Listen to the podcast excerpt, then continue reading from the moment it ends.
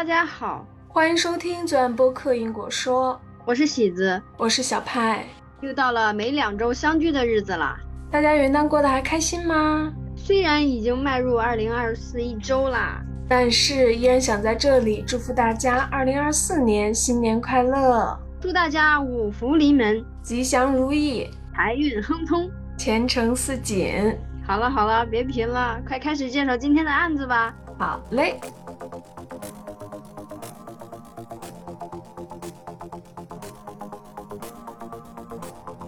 今天为大家讲的案子呢，是日本史上最著名的刑事案件之一——日本九州连环监禁杀人案。想必很多喜欢研究案件的听友都对这个案件有一些了解。是的，这个案件我也听过，实在太有名了，而且这个案件太让人毛骨悚然了。我在第一次看的时候，鸡皮疙瘩都起来了。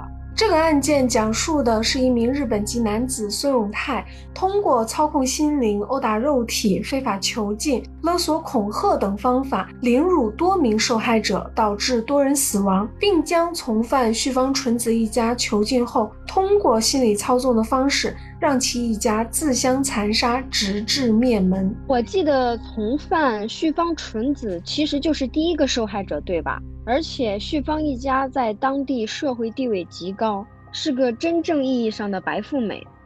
我到现在都无法理解，为什么一个白富美会像奴隶一样乖乖地听从主犯的指挥去进行犯罪，而且罪还不是偷窃之类的轻罪，而是杀人重罪，还灭了自己的满门。也无法理解为什么一个社会地位那么高的精英家庭会心甘情愿地主动被囚禁。而且还自相残杀，这个案件中每一个人的心理过程都令我特别的困惑和费解。的确是的，不得不说呀，这个案件的主犯他简直是一个操纵人心的天才。为了更好的还原这个案件呢，我准备将这个案子分为上下两集，再加上一个探讨特辑。那这三集的重点内容分别是什么呢？上集呢，我们将主要讲述主犯松永泰的早期犯罪过程，以及松永泰是如何猎杀自己的前女友们的。下集呢，我们将主要讲述松永泰是如何囚禁从犯旭方纯子一家的，以及松永泰是如何通过心理操纵的方式，让旭方纯子一家自相残杀，直至灭门的。探讨特辑呢，就不再讲述案情了，而是单纯的剖析孙永泰操纵人心的手法及其心理学基础。那让我们开始吧。好的，没问题。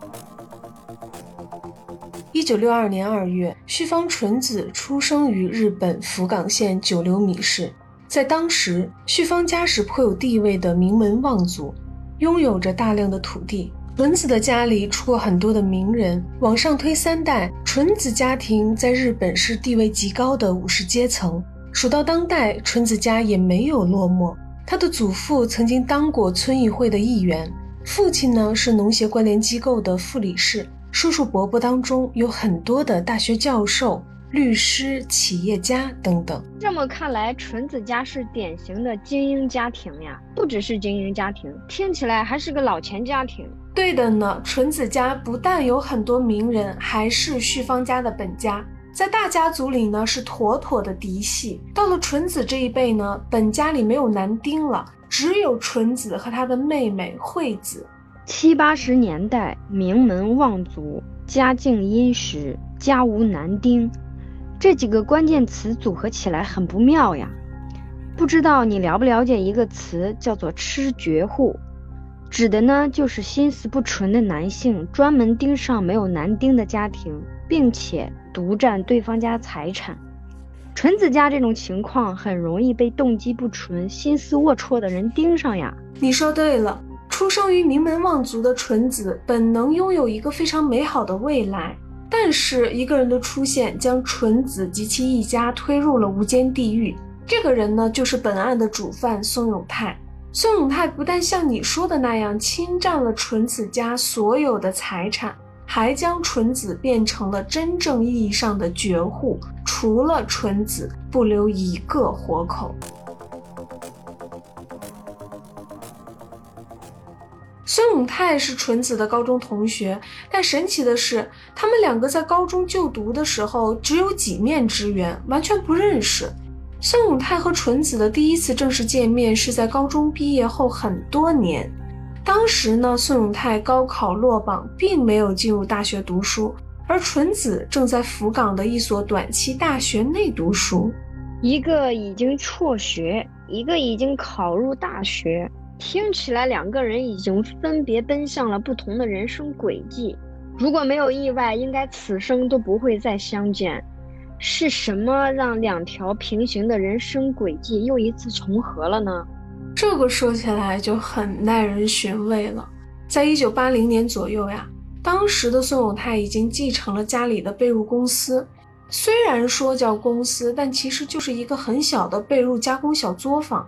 某一天，他觉得很无聊，他就拿起了高中毕业纪念册，不断的翻看。翻着翻着，孙永泰就看到了纯子。他在看到纯子之后呀，便拿起了电话，拨通了纯子的电话。孙永泰声称，在高中的时候曾向纯子借了五十元日币，现在想要还给纯子。但奇怪的是，纯子根本就不记得有这么一回事儿。纯子果断地拒绝了孙永泰，玩莫须有的钱。孙永泰这一看就动机不纯呐，估计是要搞事情吧？你说的没有错，孙永泰呢，他就是想要搞定纯子，所以孙永泰并没有放弃，反而是不断的约纯子出来见面。这孙永泰还怪烦人的，纯子怕不是要烦死了吧？这个其实倒没有，因为孙永泰身上有三个 buff。第一个 buff 呢是孙永泰这个人长得还不错，属于光靠颜值就可以吸引到异性接近的类型。第二个 buff 呢是孙永泰特别能说会道，甜言蜜语信手拈来。最后也是最可怕的一个 buff 是，孙永泰在高中的时候便与数十名女性有过不洁关系，对小女孩的心思啊门儿清。因此，孙永泰在持续一年的甜言蜜语、疯狂骚扰之下，纯子最终答应了邀约，还真是应了那句老话：“烈女怕缠郎。”那在纯子赴约之后发生了什么呢？在第一次见面时啊，孙永泰就用自己帅气的外表和优秀的口才，哄得纯子心花怒放。纯子觉得孙永泰是一个彬彬有礼、温柔儒雅，而且非常有意思的人。但是在这一次气氛融洽的约会快要结束的时候，孙永泰却做出了一个出乎意料的举动。孙永泰强吻了纯子，第一次见面就强吻，这也太迫不及待了吧？纯子就这么接受了？肯定不是啊！纯子被强吻后非常的生气，纯子义正言辞地批评了孙永泰。并且表示要与宋永泰划清界限，但在这时啊，宋永泰又继续使用了他那一套“烈女怕缠郎”，又是道歉，又是哄骗，又是甜言蜜语的。在一年以后呢，宋永泰又一次成功的把纯子约了出来。在这一次约会当中呢，宋永泰连哄带骗的诱奸了纯子，这是纯子的第一次。纯子也太没主见了吧！孙永泰说什么就是什么，第一次见面就强吻，第二次见面就强奸，并且只见了两次面，孙永泰就已经把纯子拿捏得死死的了，我都不敢想象再见下去，松子还要付出什么。在发生性关系不久，孙永泰邀请纯子去参加了一场圣诞音乐会，而且在这场音乐会场上，苏永泰的妻子也到场了。妻子。孙永泰有妻子。苏永泰十八岁就结婚了，他不但有妻子，他的妻子还正在怀孕中。他的妻子呢是大着肚子来的。当时纯子的内心受到了极大的震撼。哼，我也受到了极大的震撼。先别急着震撼哈，当天到场的可不只有孙永泰的妻子和纯子。还有孙永泰的其他情人们，只是在当时啊，纯子还并不知道他们的存在。我已经无话可说了。孙永泰继续用他花言巧语哄骗着纯子。孙永泰经常会说一些什么“我根本不爱他呀，我只是报恩”，没有办法，我的事业陷入到了很艰难的情境。他的爸爸帮助了我很多很多，哎，这不过是他爸爸挟恩图报罢了。我真的没有办法，我是个感恩的人。纯子不会又又又妥协了吧？是的，没有错，纯子又妥协了。宋永泰又开始用他三寸不烂之舌忽悠纯子了。他跟纯子保证，他一定会努力赚钱来摆脱妻子的经济支持。然后离婚和纯子相亲相爱，不，这怎么跟老板一样，天天就知道画大饼？怎么说呢？宋永泰从某种程度来说还真没画大饼，他真的有开始努力的搞钱，努力搞钱，不是通过什么正经的手段搞钱吧？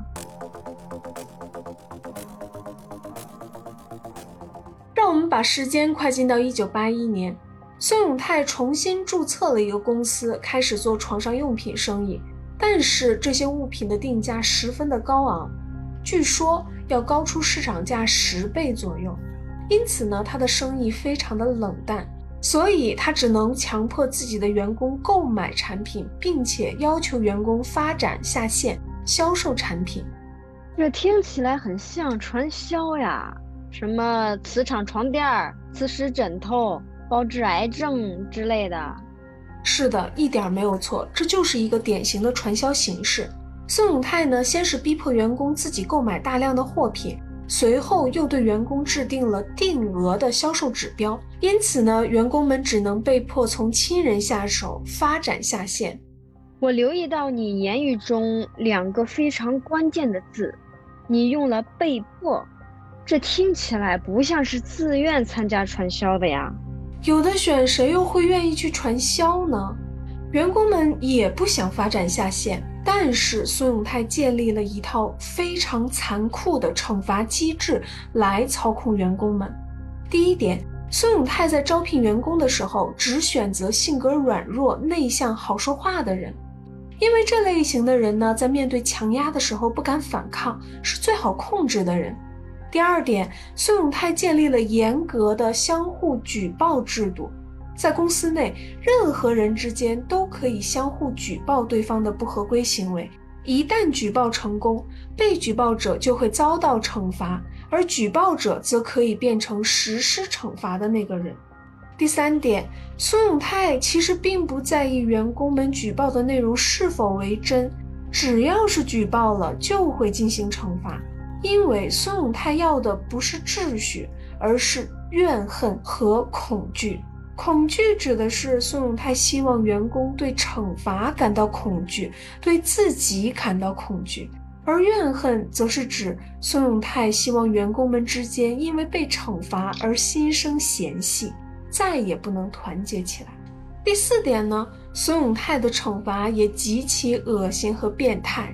孙永泰精通电器。所以他的惩罚方式就是电击。每当有员工被举报时，孙永泰便会电击员工的四肢、胸部、背部、肩膀和脸部，甚至还会用电击夹夹住员工们的敏感部位进行电击。这也太变态了吧！电击，疼都疼死了吧？不仅是疼哟，孙永泰下手非常的狠。多数受害者们身上被电击之处都留下了手掌般大的疤痕。感兴趣的听友们可以搜索我们的公众号和小红书查看图片。这太残酷了，可是亲人数量毕竟是有限的，员工们骗了一两个后也就没有销量了呀。就算宋永泰打死他们，他们也找不来钱了呀。是的，时间一长啊，肯定是找不来钱了。所以，宋永泰又想了一个新办法来榨干员工，那就是让员工们去办信用卡贷款、抬高利贷来搞钱。贷款办信用卡也不是能说办就办的吧？宋永泰就开始动起了歪脑筋，他把算盘打到了审批员身上。宋永泰找来了信贷公司的审批员，对审批员进行了行贿一条龙。随着关系逐渐熟络，宋永泰开始在白天邀请审批员喝酒，随后呢，便拍下来照片威胁审批员，让审批员在丢工作和批贷款当中二选一。靠着这些手法，宋永泰套了大量的现金。好家伙，审批员都搞定了，那不是只要提交申请就百分百批准了吗？那宋永泰捞了不少钱吧？日媒呢曾经披露过一张账单的照片，是宋永泰一位员工母亲手写的。账单上记录了该名员工在三年内给宋永泰的钱数，大约呢有两千七百一十九万日元，按照今天的汇率来算，大约是一百三十一点二万人民币。这只是一位员工的母亲哦，宋永泰大约有五名员工，这些员工又发展了多少的下线？自此之后呢，宋永泰便迎来了人生当中的顶奢生活，开始带着纯子纸醉金迷了。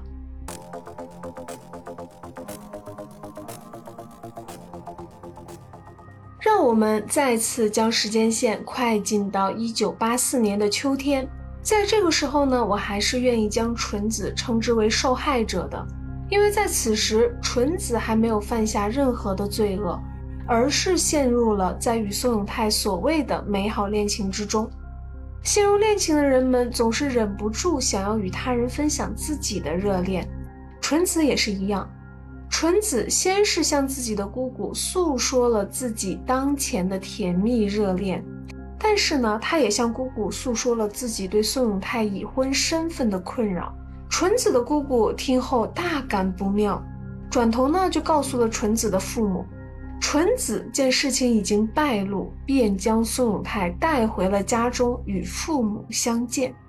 都当小三儿了，纯子的父母应该会极力反对吧？并不是哦，纯子的母亲对女儿的选择保持着积极支持的态度，而且啊，她经常在亲戚朋友面前表达宋永泰是一个彬彬有礼、十分优秀的潜力股。然而，纯子的父亲却十分的反对，他坚决不同意松永泰和纯子的交往。松永泰为了安抚住纯子一家，在见面三个月后拟定了一份婚姻确认书，表达自己一定会和妻子离婚，入赘纯子家。但是在只有松永泰和纯子的二人时光时，松永泰却换了一套说辞。他对纯子表明自己是不会和原配妻子离婚的，心口不一，大概率也会言行不一啊。是的，在不久之后，孙永泰和纯子的地下恋情被曝光了。纯子呢，她没有守得云开见月明，反而是开启了自己的被虐之路。孙永泰会不停地说纯子破坏了他的家庭，毁了他的生活，然后对纯子拳打脚踢。他还会用粗俗恶劣的言语，一边逼问纯子之前的恋爱经历和性经历，一边殴打纯子。而纯子呢，她只能不断地通过自证的方式来表达自己从未与他人发生过性关系。但是孙永泰对纯子的自证无动于衷，依然经常家暴纯子。孙永泰竟然还家暴纯子。孙永泰对纯子的凌辱可不仅仅只是殴打这么简单。孙永泰还要求用烟头在纯子的右侧乳房上烫了烟疤，并写下了“太子”。在纯子右侧大腿上。孙永泰也用针扎下了太子用来证明纯子的忠贞，因为有证明忠贞这个看似合理的理由，所以纯子也没有进行反抗。真是可笑，在正常的情况下，谁会允许他人在自己身上烫烟疤刻字呀？但是这么恶心的行为，一旦被冠上忠贞爱情的字样，竟然能被接受。用恋爱脑来说，纯子都轻了。其实，在当时，纯子也很痛苦。在多年以后，纯子被审讯的时候，曾经表示过，她当时呢已经万念俱灰了，感受到了深深的孤独。她觉得自己遭受的一切不幸都是自己不好导致的。所以在纯子经历了这些凌辱、打骂、刻字之后，纯子尝试通过吞药和割腕的方式与这个世界告别，试图了结自己悲惨的人生。纯子不对劲儿啊！那纯子成功了吗？当然没有成功。纯子被发现了之后，便被送往了医院。在出院之后啊，宋永泰非但没有安抚纯子、照顾纯子。反而是继续拳脚相向。宋永泰指责纯子的自杀行为会将警察引上门，把自己送到监狱里。宋太太自私了，在他眼里，纯子根本就不是另一半，甚至都不是恋爱对象，而只是一个尚未榨干油水的猎物。让我们再一次将时间线快进到一九八五年，在这一年的二三月之间，在松永泰的威胁下。纯子先后与外界切断了一切联系，并且与家人断绝了一切关系。纯子的父母真诚地挽留了纯子，但是纯子在宋永泰的威压下，以自杀相威胁。最终，纯子的父母只能无奈地签下了断绝血缘关系的书面文书，彻底与外界切断联系，没有任何的社会支持。自由受限，饱经凌辱，纯子已经从天堂一步一步走到了地狱的门口。我不敢想象，纯子真的步入地狱后会面对怎样的生活。在一九八五年至一九九五年之间，宋永泰并未停止他的恶行。他一边像过街老鼠一样东躲西藏，躲避警察对他信贷问题的通缉。一边呢，又不断的切换不同身份，继续进行诈骗。在这时，纯子的身份已经从一个纯粹的被害者转变为从犯。每一次宋永泰变换身份角色进行诈骗的时候，纯子也会更换不同的身份进行配合。同样也是在这段时间里，宋永泰和纯子分别物色了两名受害者。宋永泰的猎物是优子。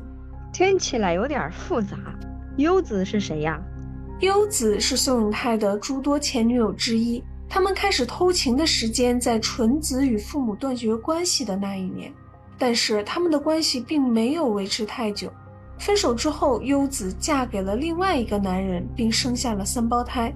但是在一九九三年四月份，宋永泰主动联系了优子，想要再续前缘。恰逢当时优子的婚姻并不顺利，优子便携带三个孩子离家出走，于同年四月二十日搬进了宋永泰安排的魔窟。我听到了宋永泰对女性犯罪者固有的套路：死缠烂打、恋爱关系、囚禁、精神控制、凌辱。我猜下一步就应该是要钱了吧？对的。在二人同居之后，松永泰强迫优子以抚养费的名义向优子的丈夫及其家人索要钱财，金额约有一千八百八十万，以今天的汇率来算，大约有九十万人民币。在勒索财物的同时，宋永泰仍然对优子一家进行着凌辱的受刑。最可怕的是，在一九九三年十月，优子三个孩子之一。因头部撞击急性硬脑膜下血肿而离世，而在这个时候，优子刚刚进入魔窟不到六个月。宋太为了躲避警察的追捕，快速地带着所有人逃离了这个住所，而优子的亲人也因持续的勒索掏空了家底，没有再汇钱过来了。可以想象得到，优子的生活一定更难熬了。宋永泰接近优子的目的就是诈骗勒索钱财，一旦没有钱汇入，优子呢也就失去了利用价值。而且从优子女儿离世的原因来看，多半是被殴打致死。这是宋永泰第一次杀人，犯罪升级后的他想必会更加蔑视生命，更加的残酷暴力。是的，优子呢一定是承受了非人的对待与折磨。因为就在亲人不在会前的不久之后，优子就跳海自杀了。这已经是第二位与宋永泰存在密切关系且自杀的女性。唉，纯子和优子啊真的太可怜了。宋永泰怎么对自己的前任们能下这么狠的手？那纯子呢？在一九九三年，也就是优子自杀的同年，纯子生下了一个男孩，这是纯子和孙永泰的第一个孩子。我觉得监禁案里最让人窒息的就是很多受害者都会怀有变态凶手的孩子，无法想象这些可怜的女孩子们该如何面对这些孩子。我记得你刚才提到了纯子也找到了猎物，是吧？是的，纯子的猎物叫做九美熊。纯子呢，将九美熊选作为猎物的原因非常简单，因为九美熊贪财又马虎。在优子死后，九美熊自然而然地从备选的猎物名单当中被提出来了，变成了下一个加害目标。纯子抓住了九美熊贪财的本性，以赚快钱的名义将宋永泰介绍给了九美熊。又一幕悲剧即将上演。宋永泰拿出了他人模狗样的外貌优势，将自己打扮成了西装革履的专业精英。声称自己是计算机领域内的顶级专家，可以通过科学的方式预测赛马的结果，蛊惑九美熊成为自己的产品投资人。贪财的九美熊肯定会立刻咬钩。是的，九美熊迫不及待地提出要加入项目，并且开始经常请孙永泰通宵饮酒，一起畅想暴富后天堂般的美好生活。但是人的精力是有限的呀。夜夜饮酒至天明，白天肯定会疲惫不堪。九美雄的妻子发现了自己丈夫的疲态与不寻常，便提出了要与宋永泰断绝来往。但在这个时候，九美雄早已陷入到金钱的美梦之中，无法自拔了，甚至认为自己的妻子是在故意给自己下绊子，不让自己赚钱。这跟我们在电视中、短视频中看到的诈骗受害者何其相似呀！金钱和欲望不但吞噬了他们的心，还扭曲了他们的思想，蒙住了他们的眼睛。妻子、儿女、挚爱亲朋，甚至是执法人员，都阻挡不了他们奔向欲望打造的虚幻梦境。宋永泰不仅不断地通过言语来构造幻境，还在现实当中也搭建了一个华美监牢，等待九美雄入瓮。在一九九四年七月十日，宋永泰让九美雄租了一间小公寓作为他们电子赛马的工作室。你猜一猜，这一回宋永泰会用什么方法来控制九美雄？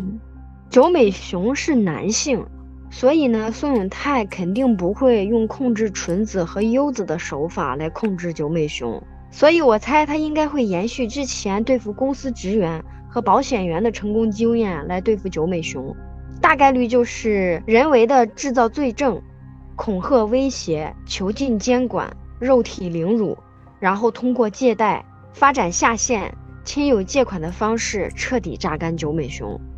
没错，孙永泰做的第一件事情便是人为的制造罪证。他不断的邀请九美雄大量饮酒，并在饮酒的过程当中诱导九美雄说出曾经犯过的错。最终套出了九美雄曾经贪污过房产公司的消毒费。随后呢，趁着九美雄意识不清的时候，要求九美雄将自己贪污全过程事无巨细的写了下来，并且签字忏悔。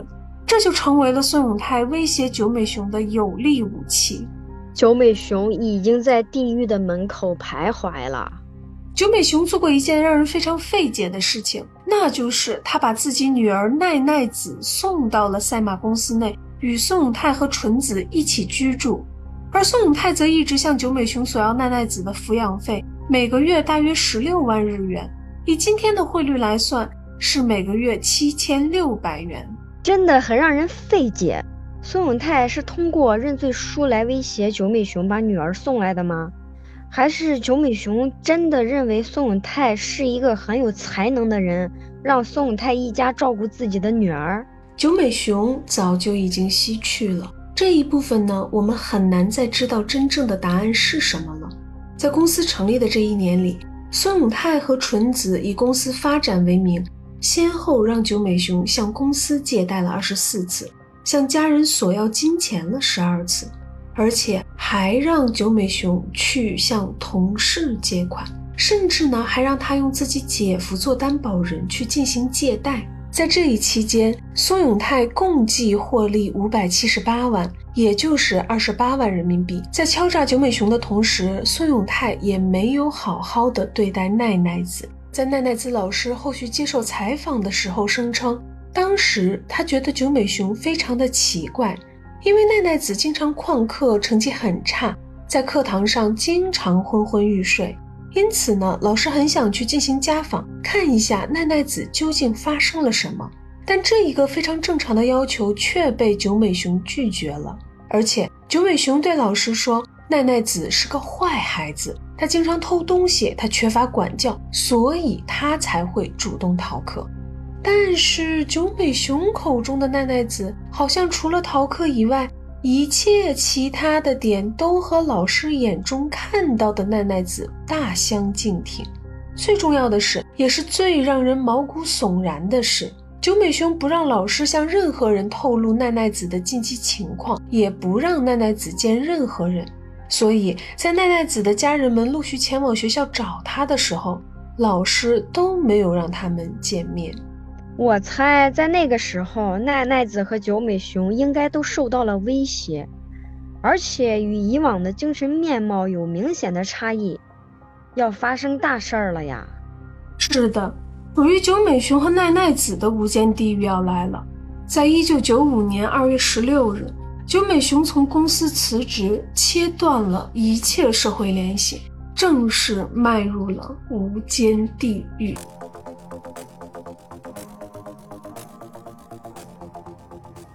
时间快进到两个月后，一九九五年的四月，阴冷潮湿的北九州公寓内，九美雄被全身夹满了金属夹，正躺在地上抽搐。镜头拉近，我们可以看到九美熊的四肢、指尖、脸颊、下巴、眉毛、嘴唇、耳朵和私密部位都夹满了金属夹子，而夹子的另一端连接在一个家用插座上。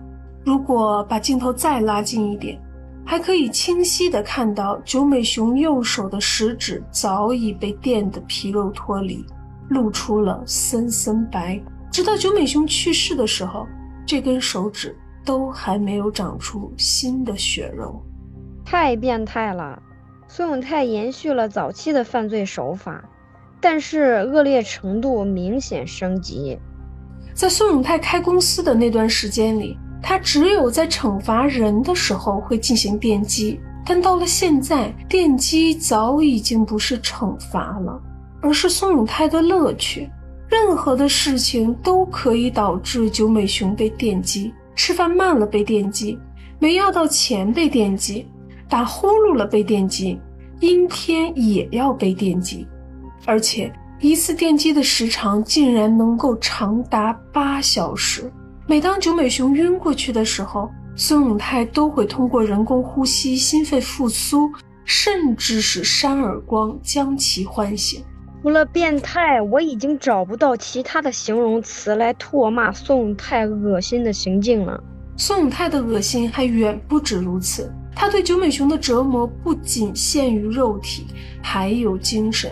九美熊的基本生存需求都被宋永泰严格限制住了。一天只能吃一碗白米饭，有的时候连续几天都没有任何的食物，连排泄也被严格限制住了。如果九美熊没有忍住排泄的欲望，孙永泰就会指使纯子将排泄物塞到九美熊嘴中，并迫使其咽下去。孙永泰甚至还会将排泄物抹在自己的鞋子上，强迫九美熊舔舐干净。光是听到这些内容，我的胃里就已经翻江倒海了。我不敢想象九美熊当时会有多么的绝望，但是被控住的他连像优子一样选择死亡都办不到。最让我觉得痛心疾首的是，纯子已经被改造成了彻头彻尾的罪犯。但是很难讲纯子究竟是自愿的还是被胁迫的。因为如果纯子不卖力气虐待九美雄，那这些电击惩罚便会施加在纯子身上。我想当时的纯子也是很矛盾的。一边是不犯罪就被电击，一边是卖力犯罪后享受奢靡的生活。对此，纯子很难进行正确的选择。哎呀，趋利避害是人的天性。那在这样的情况下，奈奈子呢？她不是可以出门去上课吗？看到自己父亲被如此虐待，她报警了吗？没有，和纯子一样，奈奈子也要在被电击和父亲之间二选一。宋永泰要求奈奈子每日密切监视九美雄，并且举报他。如果奈奈子不照做，便会被电击。而且宋永泰呢，早已经将转移矛盾这一招玩的炉火纯青了。宋永泰会不断的和奈奈子说：“你爸爸的任务是借钱，他没有借到钱就要被电击；而你的任务是监督你的爸爸，所以如果你没有写下你爸爸的罪状，就要被电击。”孙永泰要求奈奈子每日记录他爸爸犯的错，否则就会被电击。而一个被困之人哪有那么多的错处？为了避免电击。奈奈子就要虚构错误、杜撰错误、编排错误，但是孙永泰制造矛盾的手段远不止如此。到这里还不至于让父女二人形同陌路，成为阶级敌人。所以更可怕的事情来了：孙永泰会强迫九美雄承认自己的错误，否则就将奈奈子的头反复按压至水里，让奈奈子窒息。而当九美雄承认错误之后，不但新增加了一个人为制造的把柄，还会被电击，太可怕了！真的太可怕了。奈奈子如果不编造自己父亲的错误，就会被电击；而编造了错误，父亲就会被电击。九美雄不承认的话，女儿就会遭受电击；而承认的话，自己就要被电击。父女之间必须有一个要遭受惩罚。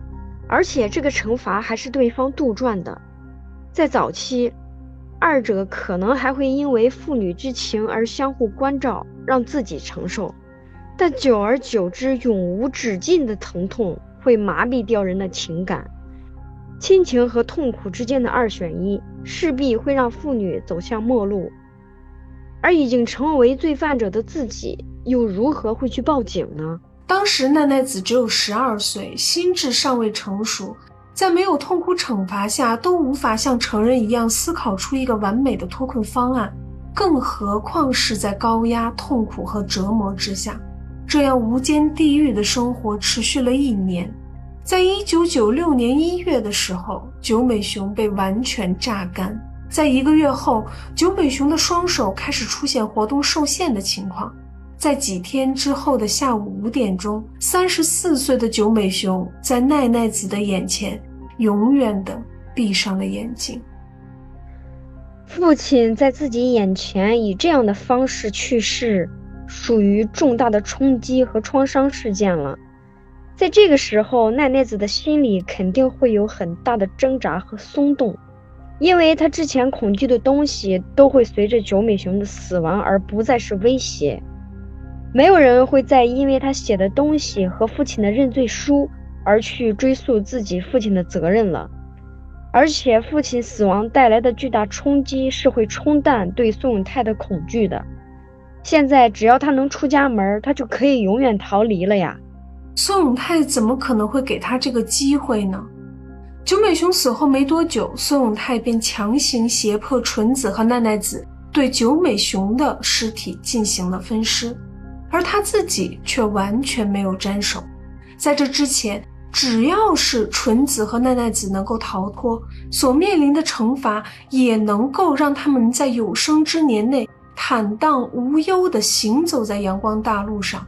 但到了此时，纯子和奈奈子都牵扯进了杀人分尸案，他们已经再也没有回头的余地了，只能与宋永泰彻底地沉沦在这地狱之中。最灭绝人性的是，在分尸当天，纯子已有身孕。在分尸完毕后，当天夜里，纯子生下了她与孙永泰的第二个儿子。为了进一步控制奈奈子，孙永泰还让奈奈子写了一份认罪书，在认罪书上，九美雄的死因变成了奈奈子猛烈击打其头部，导致头部与墙面撞击致死。孙永泰不仅让奈奈子写下了认罪书，还进一步扭曲了十二岁幼童的认知。他向奈奈子灌输：“是奈奈子杀死了自己的父亲哦，如果被警察抓到了。”就会被关到猪圈里，一直等到审判，然后死掉。所以奈奈子要和我们一直在一起，只有我们能够帮助奈奈子逃脱警察的追捕。奈奈子想要和警察解释这件事情也是不可能的哦，因为你是小孩子，警察不会相信小孩子的话。我们都是黑社会，如果你把我们说出去，我们就会。打死你！